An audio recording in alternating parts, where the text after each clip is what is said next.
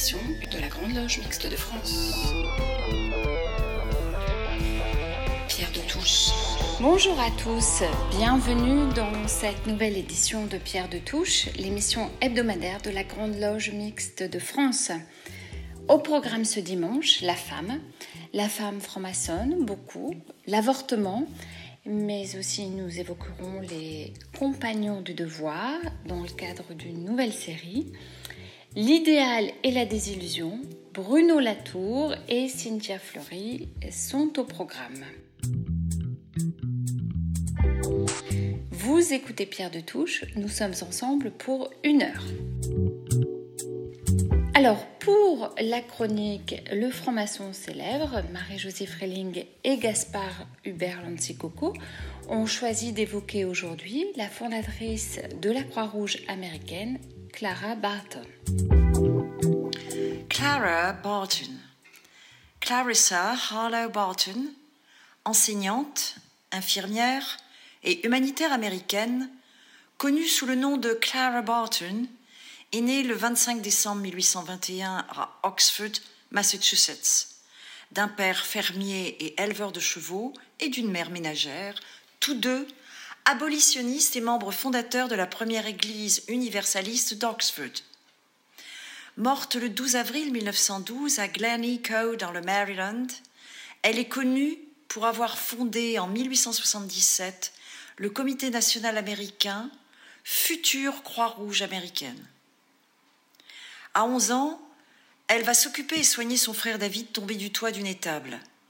Le rétablissement de ce dernier lui fait ressentir un vide, qu'elle comblera tout d'abord en s'occupant des enfants de sa sœur Sally, puis en enseignant lecture et écriture à des enfants de familles nécessiteuses.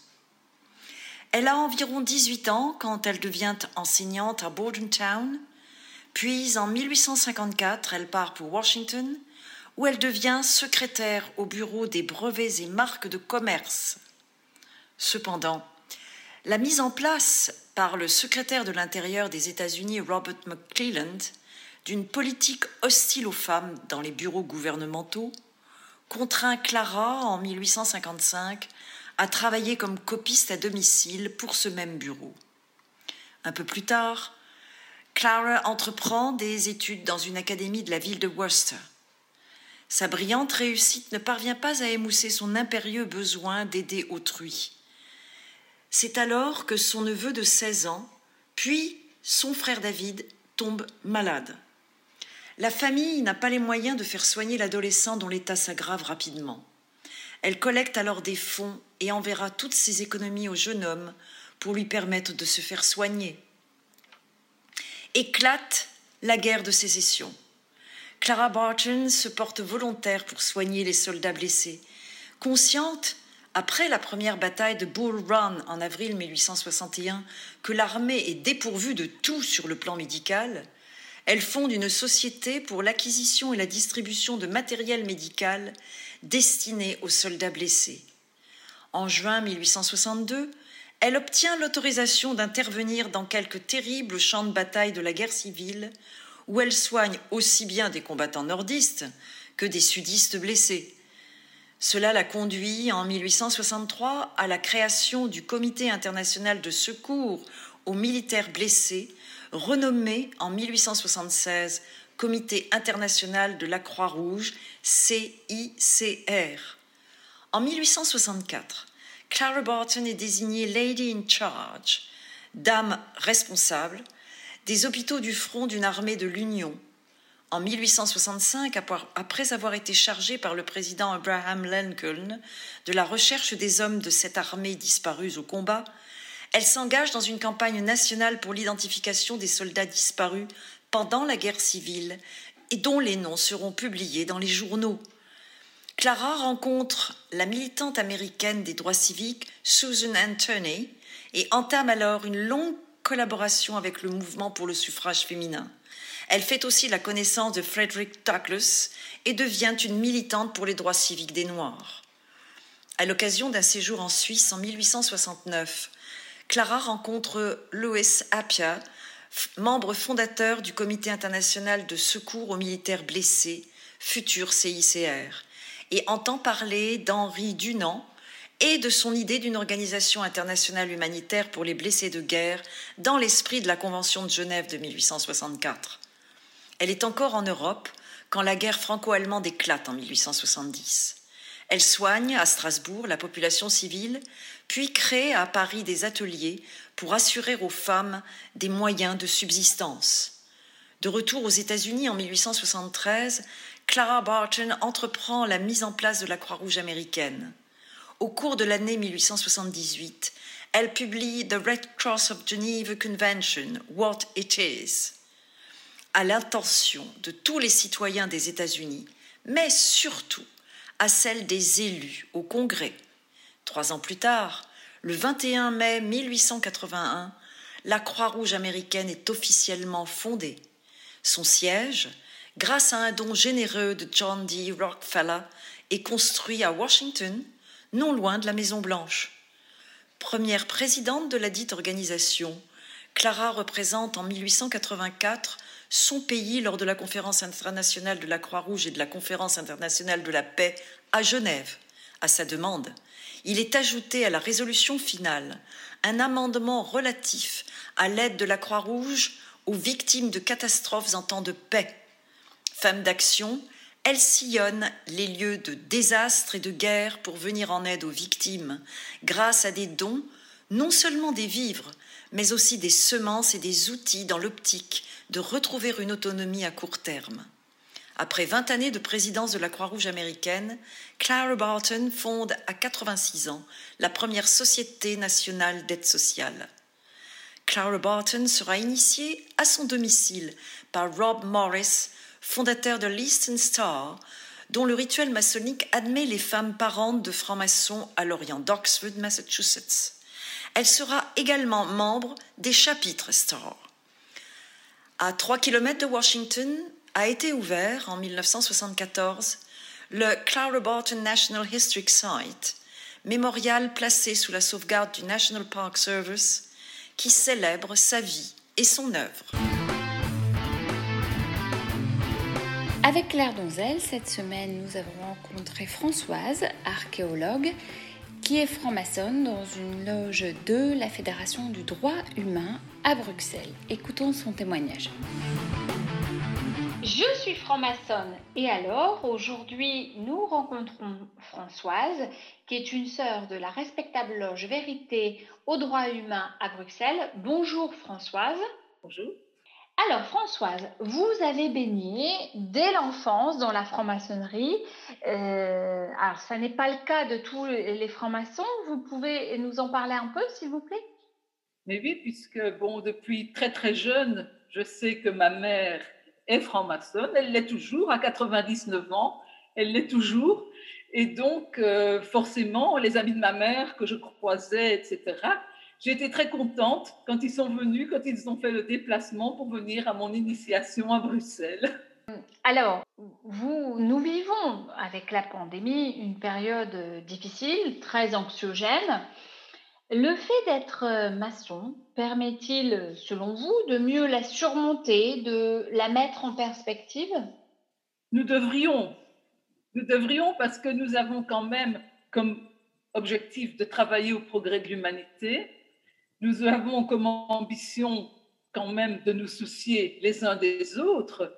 Donc, je trouve qu'en tant que francs-maçons, nous devrions pouvoir euh, surmonter par la réflexion, surmonter les désagréments que nous apporte la crise actuelle et nous devrions être impliqués dans les solutions positives, dirais-je, par rapport à la crise.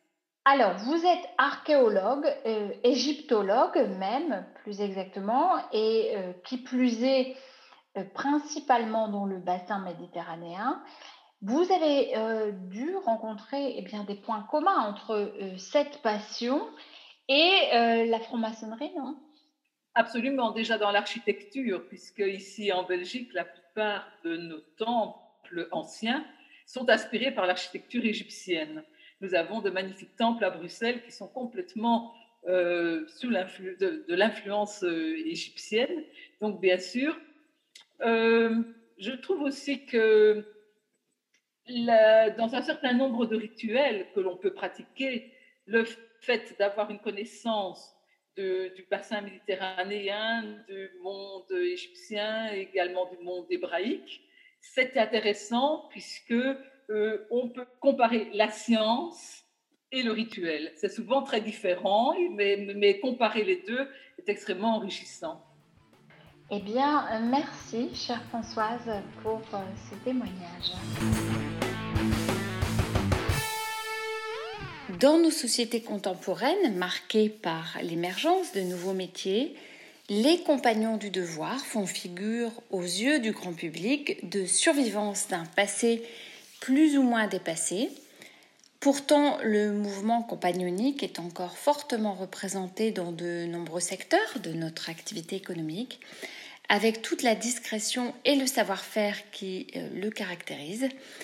Alain Vordonis nous propose de partir à sa découverte au fil de deux chroniques, dont celle de ce jour s'intitule Il était une fois les compagnons du devoir, du temple de Salomon au Cayenne d'aujourd'hui.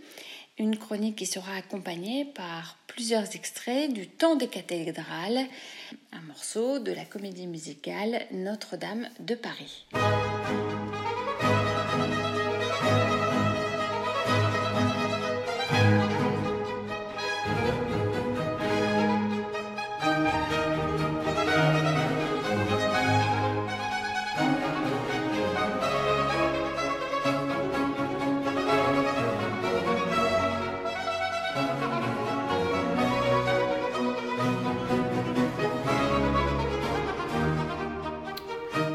Élevé lors de sa progression initiatique au grade de compagnon, ce dernier ne peut ignorer l'existence du mouvement compagnonique, sujet d'interrogation régulier pour les francs-maçons plutôt enclins à voir un lien direct, là où ses tenants affichent au contraire une fière indépendance.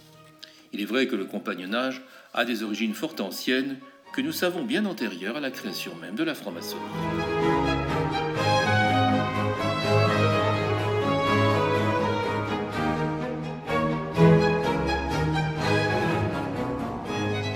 Mieux le comprendre, je vous propose aujourd'hui d'évoquer l'épopée de ce mouvement.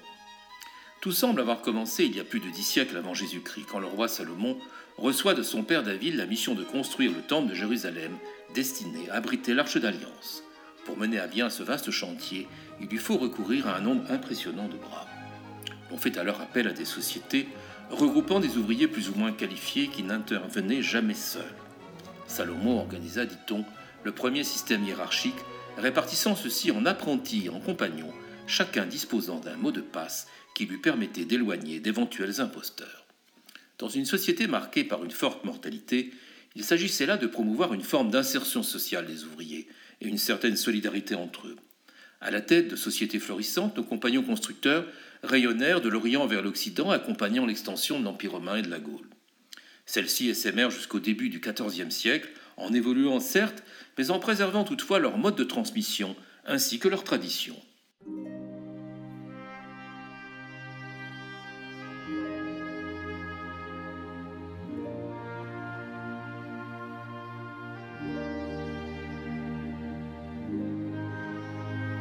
À partir de l'an 1000, survint une frénésie de construction d'édifices religieux romans puis gothiques, recourant à des savoir-faire de plus en plus complexes que seuls nos groupes de compagnons parvenaient à maîtriser.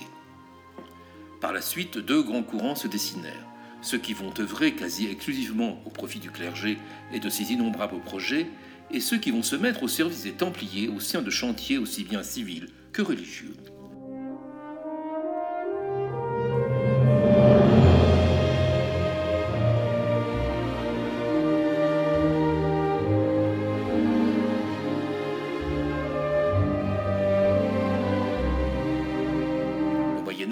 Voit apparaître des corporations, conçues sur la base de sociétés de constructeurs, mais spécialisées par grands corps de métier.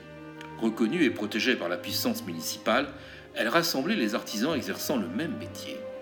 Accaparées par les maîtres au pouvoir parfois assez tyrannique, ces corporations suscitaient rapidement une forme de rejet de la part de certains compagnons, donnant ainsi naissance au mouvement compagnonique tel qu'il est parvenu jusqu'à nous.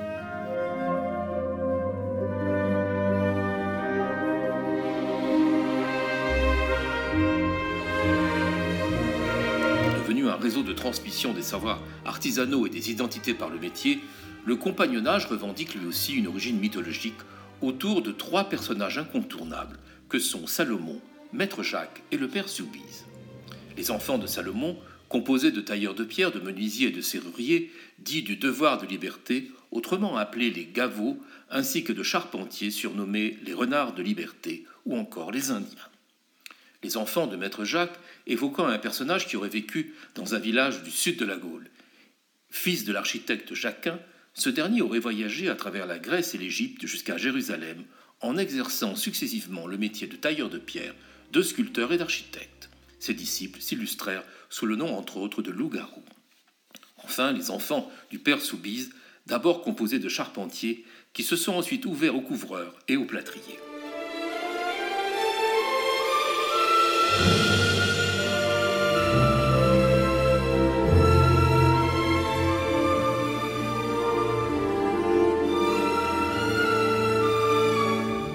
Jaloux des succès de l'un et de l'autre, Maître Jacques et le père Soubise s'en allèrent à un moment chacun de leur côté, accompagnés de leurs disciples, l'un vers Marseille, l'autre vers Bordeaux. Toutefois, ceci en vint un jour aux mains, et Maître Jacques fut poursuivi dans les marécages, où il parvint à se cacher trente années durant dans une grotte, avant d'être rattrapé puis frappé mortellement de cinq coups de couteau. Plus tard, l'on retrouvera dans ses vêtements un jonc, porte-bonheur, rappelant le rôle protecteur offert par ses marées, et que ses disciples choisiront désormais emblème.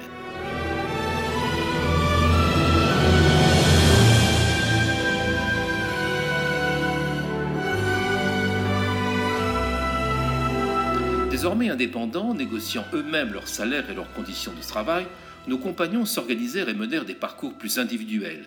Mobiles et plus libres que jamais, les compagnons continuèrent à s'aimer, mais ils choisirent de demeurer entre eux, hors du système commercial, fondant des groupements créés par les compagnons pour les compagnons géré exclusivement par ceux-ci. Le vénéré agricole Perdiguier en décrit d'ailleurs le fonctionnement dans son célèbre livre du compagnonnage. Avec l'avènement de l'industrialisation et des syndicats ouvriers modernes, le mouvement compagnonique connaîtra un certain déclin avant de renaître fort heureusement au début du XXe siècle. Aujourd'hui, quelques grandes associations compagnoniques ont repris le flambeau des unions compagnoniques des devoirs unis. Citons notamment les Compagnons du Devoir et du Tour de France, la Fédération compagnonique des métiers du bâtiment et même le compagnonnage égalitaire ouvert aux femmes. Ils et elles sont présents dans des métiers parfois bien spécifiques tels que les staffeurs ornemanistes ou les stucateurs, plus connus les métiers de bouche, voire très spécialisés en mécanique de haute précision tels les maîtres ouvriers travaillant pour Airbus Industrie. Regroupés en centres de formation disséminés à travers la France et l'Europe et dénommés Cayenne, nos compagnons mènent une vie communautaire sous l'autorité d'une dame économe encore appelée mère, faisant ainsi l'apprentissage de la vie collective dès l'adolescence. Inscrit en 2010 au patrimoine culturel immatériel de l'humanité par l'UNESCO, le compagnonnage français ne manque ni de force ni de vigueur. Mais pour autant, qu'a-t-il à voir avec la franc-maçonnerie, sachant que ces deux groupes n'entretiennent aucun lien officiel?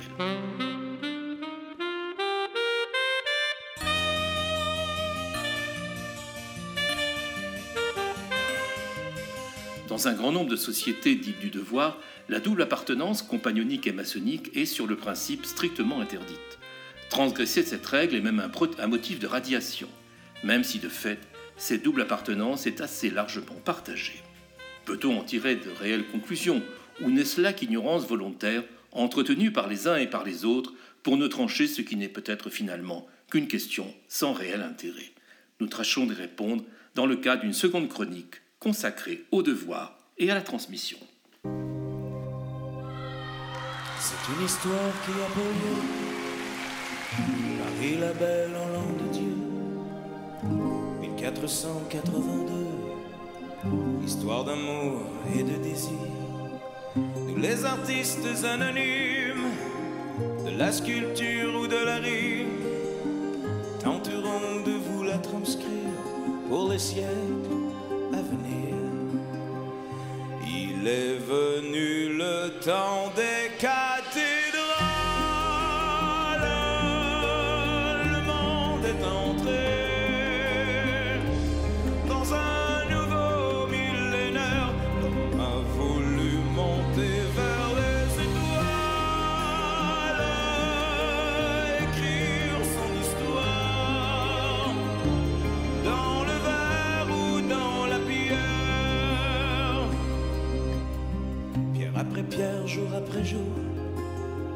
siècle en siècle avec amour. Il a vu s'élever les tours qu'il avait bâties de ses mains. Les poètes et les troubadours ont chanté des chansons d'amour qui promettaient tout genre humain de meilleurs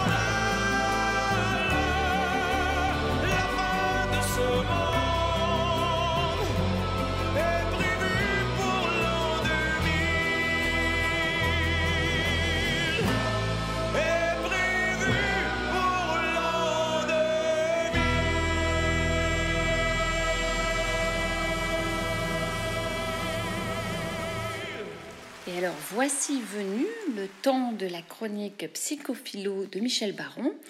Aujourd'hui deuxième opus de la série L'idéal et la désillusion. Pierre de touche.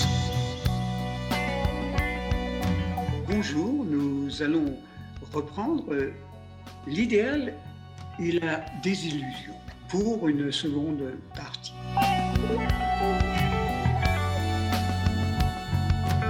Bien que nous identifions notre idéal religieux, politique, philosophique, érotique, il, en est, il est en fait méconnaissable par le brouillage des différences et une demande à l'inaccessible dont nous attendons une réponse qui ne vient jamais. Nietzsche se présentait comme un don juan de la connaissance, cherchant à travers les connaissances la connaissance, en ayant peur d'être déçu par cette connaissance, justement, donc de devenir inexistant. Il voulait dire par là que l'accès à l'idéal fait disparaître le sujet. Seule la tension vers cet idéal ne peut que lui assurer une survie. Nous connaissons tous des personnes qui consacrent leur vie à un idéal, disparaissent quand celui-ci est atteint, comme si atteindre l'idéal, c'est atteindre sa propre disparition. Dès que nous approchons de nos idéaux, l'anxiété augmente. Elle vient d'une saturation possible du désir, du comblement du manque. D'où parfois le choix de laisser son idéal alors qu'il pourrait être atteint en partie pour un autre idéal où le sujet sait que sa déception sera réelle. C'est le prix à payer en fonction d'une peur de disparaître, d'un gommage. Les Grecs appelaient ça d'une aphanisis. Le déçu est celui qui a compris, qui est amatréide, dans l'absence de mère, par peur d'une très mortifère régression. Alors il transfère l'idéal autre part, en acceptant ce que Max Weber appelle le désenchantement du monde. Cette démarche est véritablement transférentielle. Le sujet sait qu'il s'investit dans un idéal qui n'est pas celui auquel il aspire et qui est impossible et ne peut s'incarner. Être adulte, c'est se contenter de. Cependant, d'autres sujets poursuivent la quête du Graal en surinvestissant le groupe. C'est alors que le groupe devient l'idéal lui-même.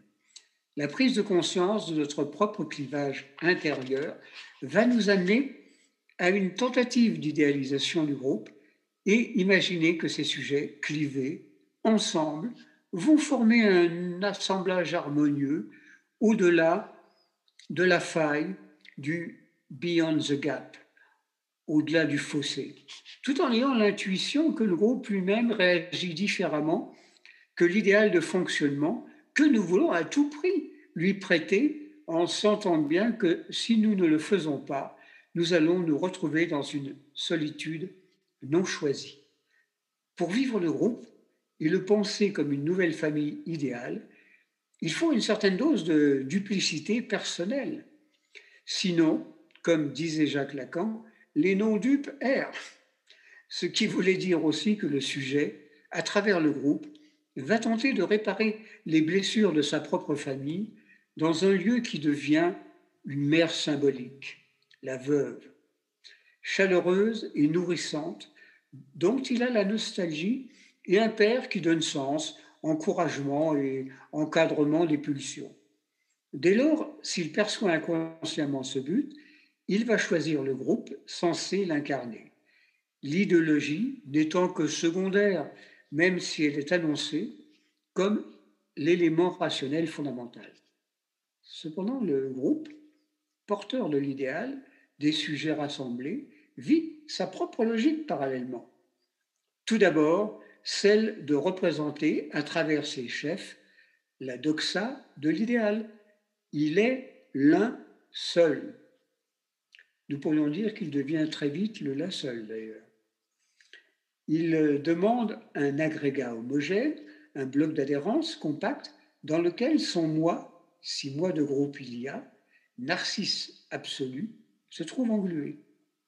La théologie, les dictatures et leurs inquisitions ne sont pas loin. L'idéal personnel devient en groupe un idéal collectif ne reculant devant rien. Dès lors, le sujet, qui à travers l'idéal visait un comportement éthique, est bien malmené. Ce qui fait qu'il demeure là, faisant parfois fi de la morale, bafoué par l'idéal du groupe, qui tient compte, sans doute, un autre aspect inconscient, l'idéal de faire corps. En effet, appartenir au groupe, c'est devenir une cellule d'un organisme vivant. Le sujet s'identifie bientôt à la totalité d'un corps imaginaire. Et si le groupe est menacé, le sujet le ressent comme une atteinte qui le concerne, proprement physiologique. L'identification aliénante joue un rôle prédominant à se fondre, se perdre dans celle du groupe, le sujet abandonne, aliène, toute identité propre, tout idéal qui n'est pas celui du groupe. Le psychanalyste Roger Dadoun écrit Il est possible, soulignant le registre fusionnel, d'entendre dans se fondre dans la masse un se fondre de bonheur.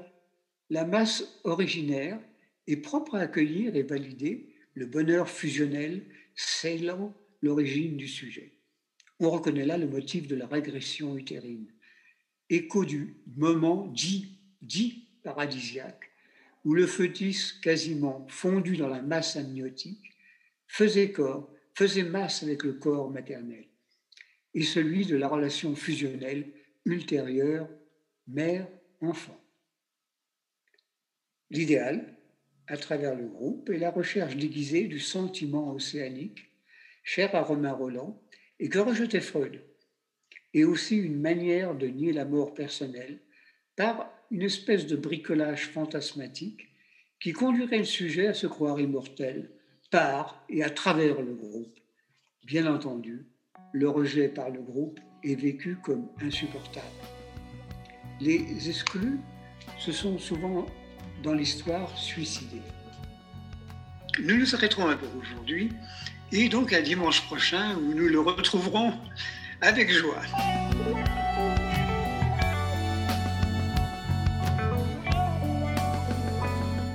Pierre Yana nous propose pour les deux prochaines semaines une série consacrée au sociologue et anthropologue Bruno Latour. Aujourd'hui, il s'est intéressé à son ouvrage Où atterrir? Comment s'orienter en politique? Un petit livre qui évoque la conscience politique à l'heure du dérèglement climatique.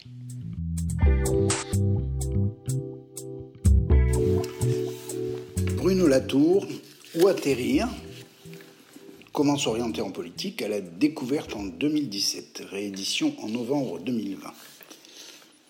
Il faut faire confiance aux philosophes. Souvent, ils vous surprennent, renversent une question qui n'était pas claire, s'ils ne renversent pas la table et au bout du compte, nous permettent d'y voir plus clair ou au moins de penser autrement.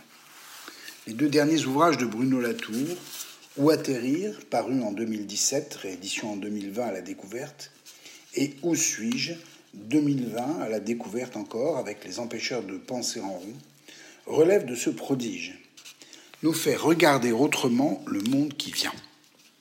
En 2015, Bruno Latour avait déjà publié Face à Gaïa, huit conférences sur le nouveau régime climatique qui ouvraient cette réflexion.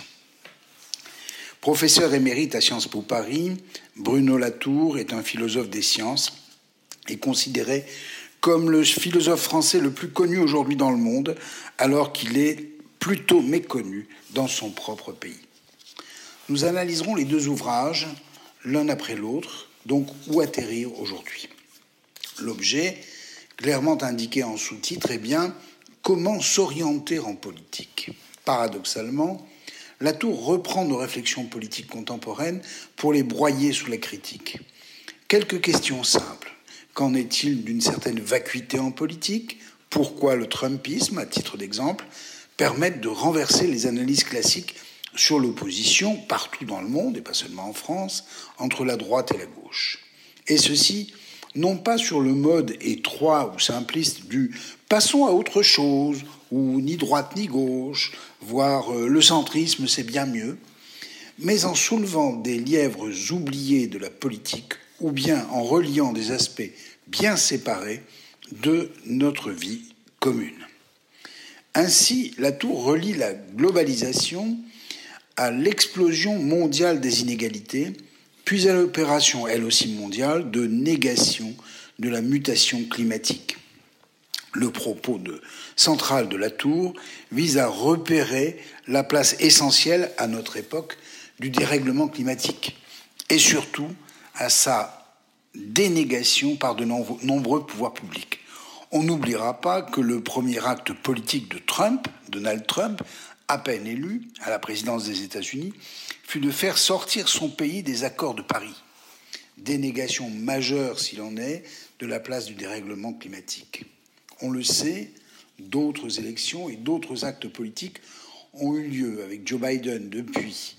Cependant, la Tour pointe là un des problèmes du populisme au niveau mondial. Précisons, une partie importante des classes dirigeantes serait arrivée, dit la Tour, à la conclusion qu'il n'y aurait plus assez de place sur Terre pour elles et pour le reste des habitants.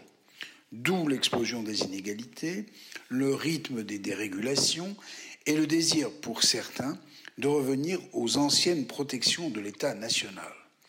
On retrouve ici tout à la fois le Brésil de Bolsonaro, le Brexit et les thématiques populistes dans le monde. Car, rajoute la Tour, la politique s'est vidée de sa substance. L'ancienne opposition entre la droite et la gauche était fondée sur la modernisation, poussée par une bonne partie de la gauche, parfois désignée sous le terme de progrès.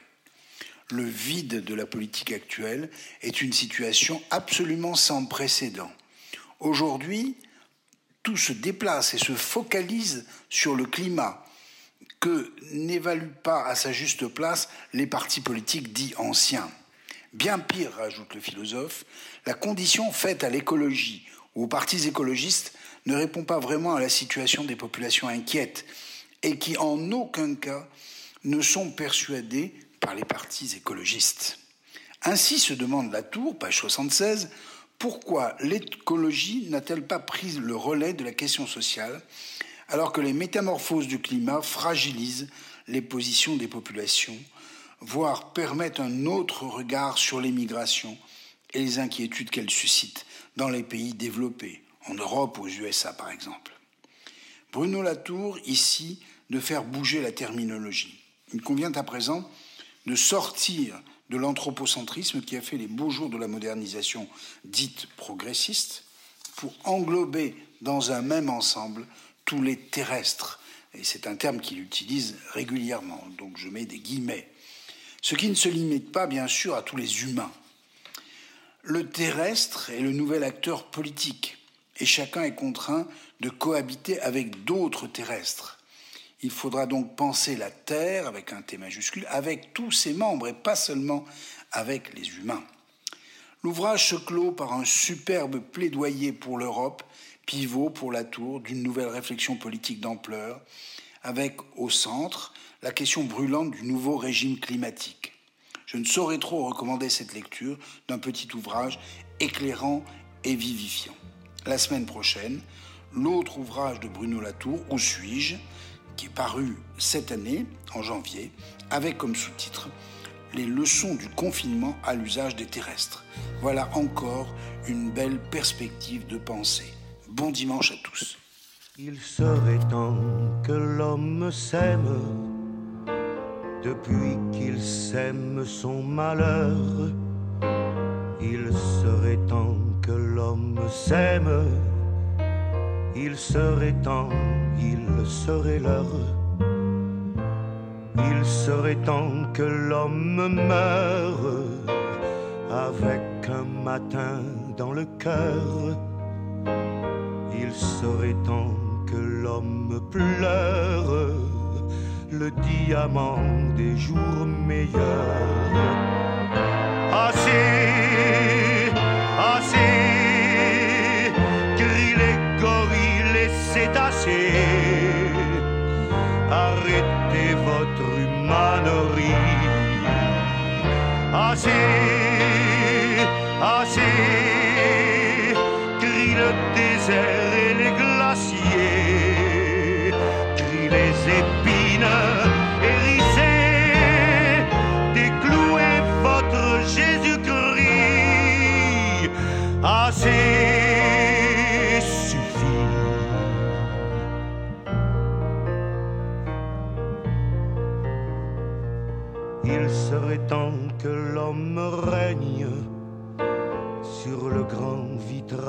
de son front.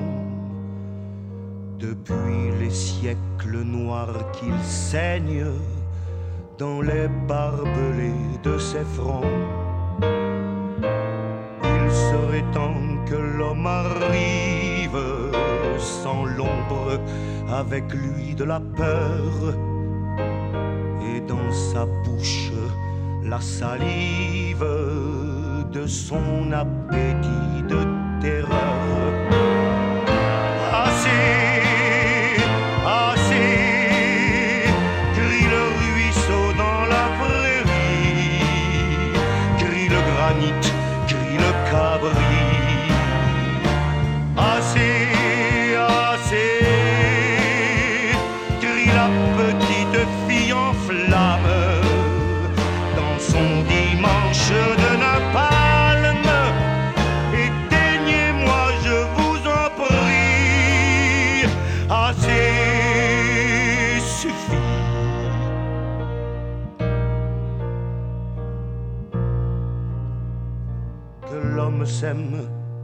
C'est peu dire, mais c'est là mon pauvre labeur.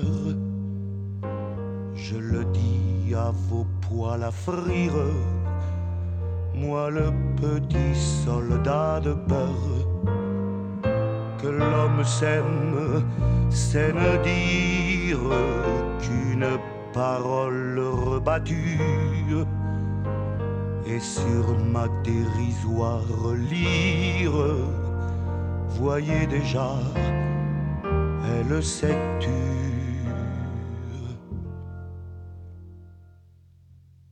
Mais voici que dans le silence s'élève encore l'immense cri.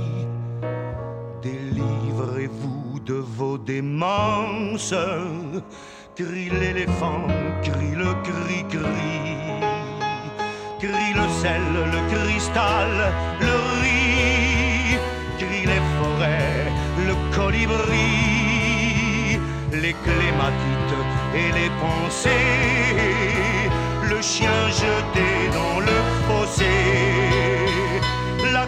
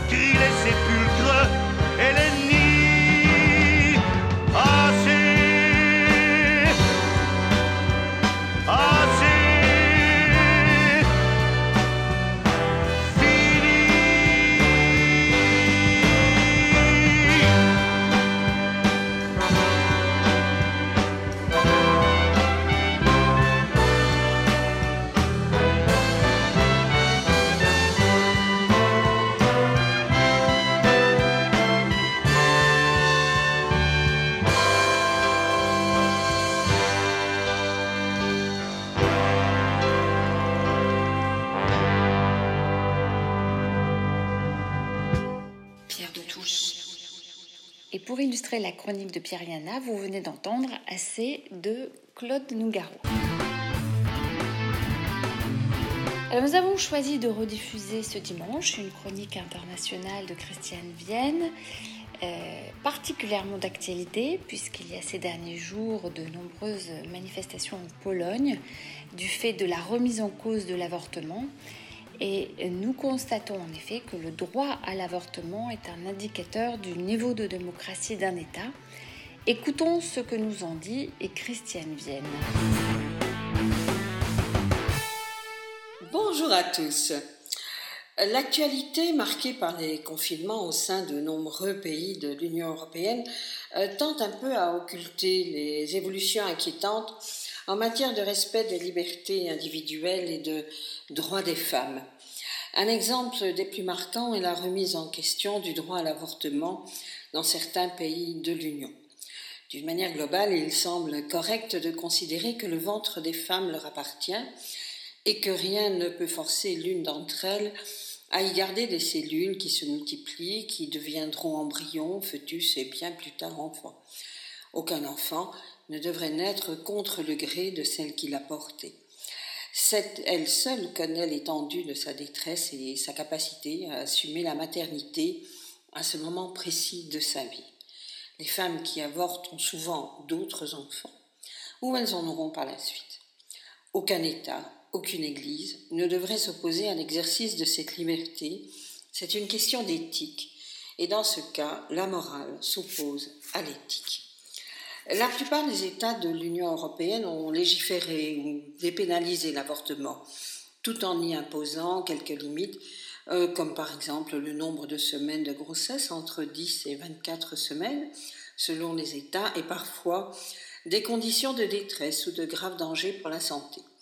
L'Irlande a légiféré en 2018 et actuellement Malte est le seul État de l'Union européenne à interdire l'IVG quelle que soit la raison de la demande.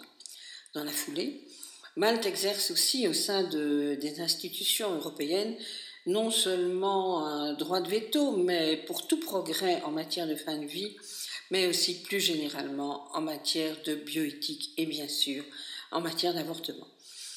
Les nombreuses manifestations des femmes en Pologne contre les restrictions imposées par leur gouvernement ont remis cette question dans l'actualité.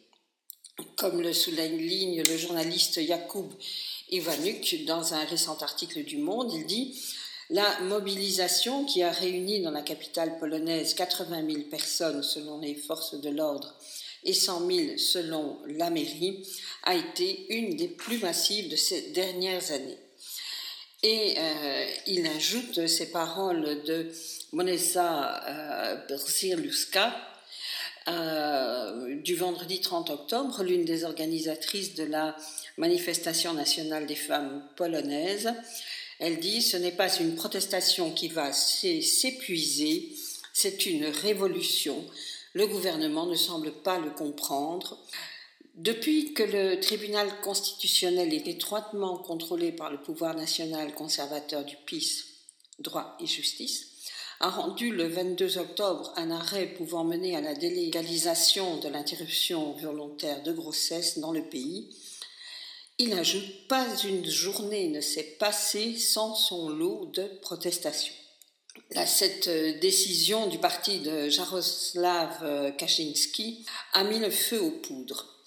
La commissaire aux droits de l'homme du Conseil de l'Europe, Dunja Mijatovic, a exhorté les parlementaires à rejeter le projet de loi.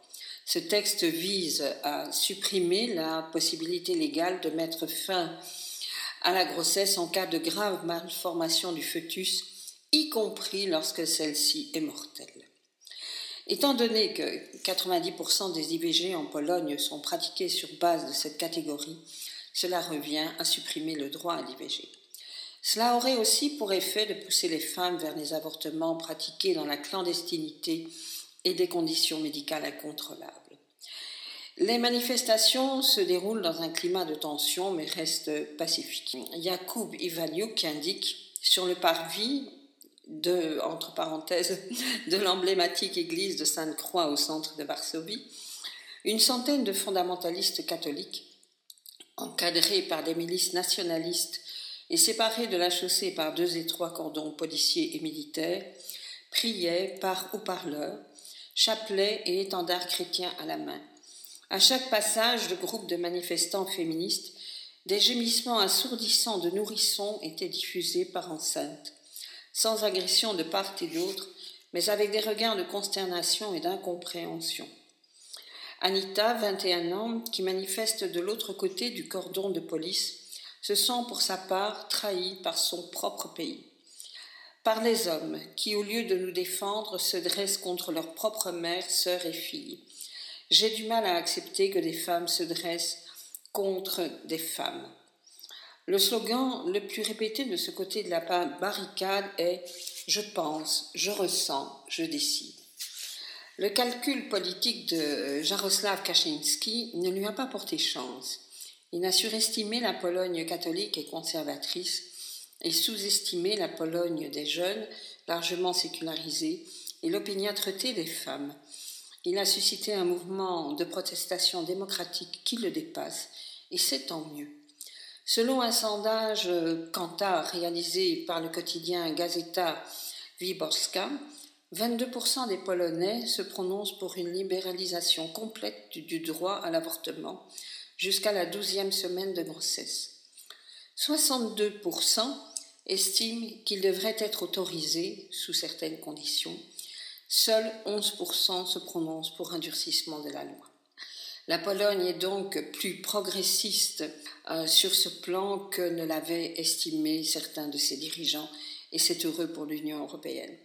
En conclusion, je citerai, je répéterai le slogan le plus répété du côté des manifestants pro-IVG, je pense, je ressens, je décide et je me l'approprie volontiers. Je vous souhaite à tous une excellente journée. Et puis euh, maintenant, la rediffusion d'un coup de cœur littéraire de Françoise Lacou, consacré à Cynthia Fleury, la philosophe et psychanalyste, et à son dernier ouvrage, Sigil la mer, qui est un essai sur le ressentiment, ce poison mental individuel et collectif. L'auteur étudie avec des perspectives psychanalytiques, philosophiques, historiques et trace un chemin pour le surmonter. merci à Gilles Solière qui prête sa voix pour cette chronique.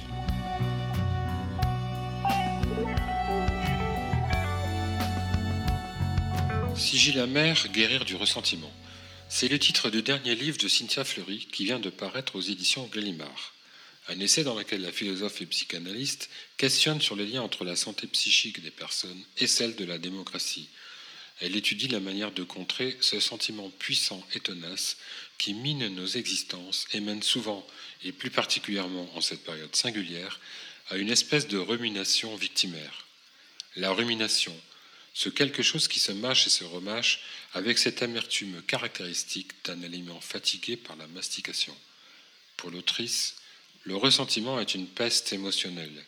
Sur le plan individuel, Cynthia Fleury met en œuvre un processus de lutte contre le ressentiment et la façon de se réapproprier sa souffrance en faisant appel à des théoriciens comme Ernst Cassirer, Ludwig Binswanger ou encore Karl Jasper.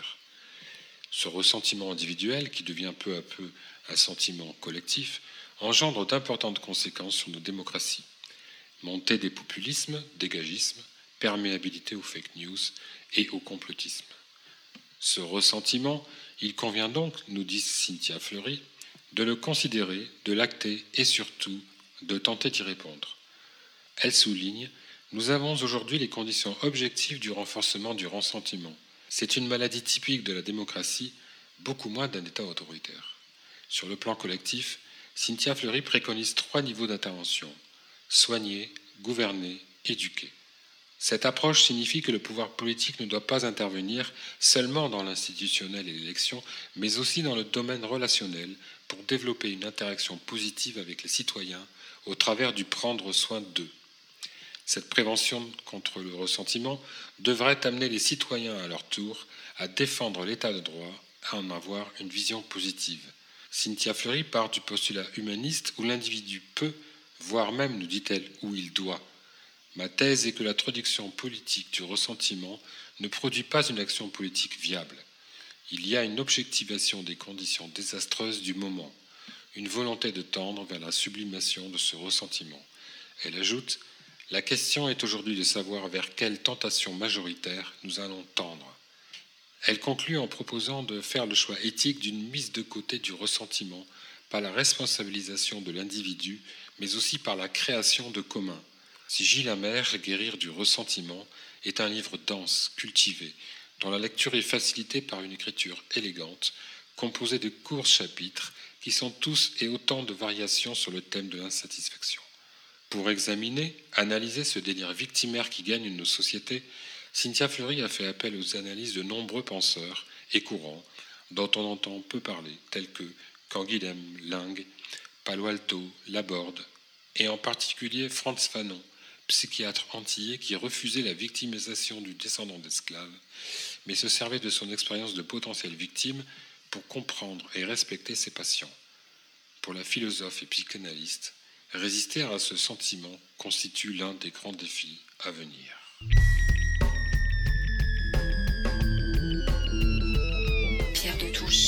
De la Grande Loge Mixte de France. Pierre de Touche. Notre émission touche à sa fin. Merci à toute l'équipe de Pierre de Touche. Euh, merci également à Gilles Solière qui réalise cette émission et la produit avec talent et patience. N'hésitez pas à nous rejoindre sur les réseaux sociaux, Twitter, Facebook, Instagram, YouTube. Nous nous quittons avec Isobel, une chanson écrite par Dido en 1999, chanson dans laquelle elle raconte le parcours d'une adolescente quittant l'Irlande pour se faire avoter. C'est donc un écho à la chronique de Christiane Vienne.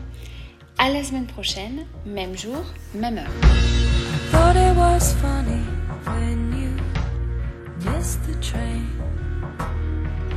When I you at home, they said yesterday.